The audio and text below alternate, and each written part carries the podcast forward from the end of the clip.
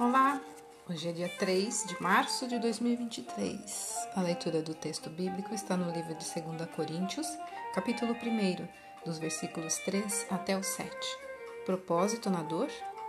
Quando Silfen descobriu que tinha insuficiência renal e precisaria de diálise pelo resto da vida, pensou em desistir. Aposentada e solteira, a cristã de longa data não viu motivos para prolongar sua vida mas os amigos a convenceram a perseverar, a fazer diálise e a confiar que Deus a ajudaria. Dois anos depois, sua experiência lhe foi útil ao visitar uma amiga da igreja com uma doença incapacitante.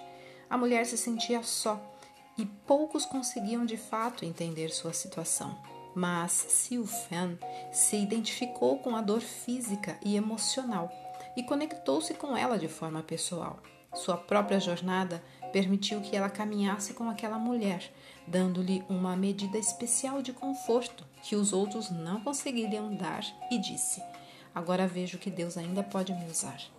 Pode ser difícil entender o motivo de sofrermos, porém Deus pode usar a nossa aflição de maneiras inesperadas.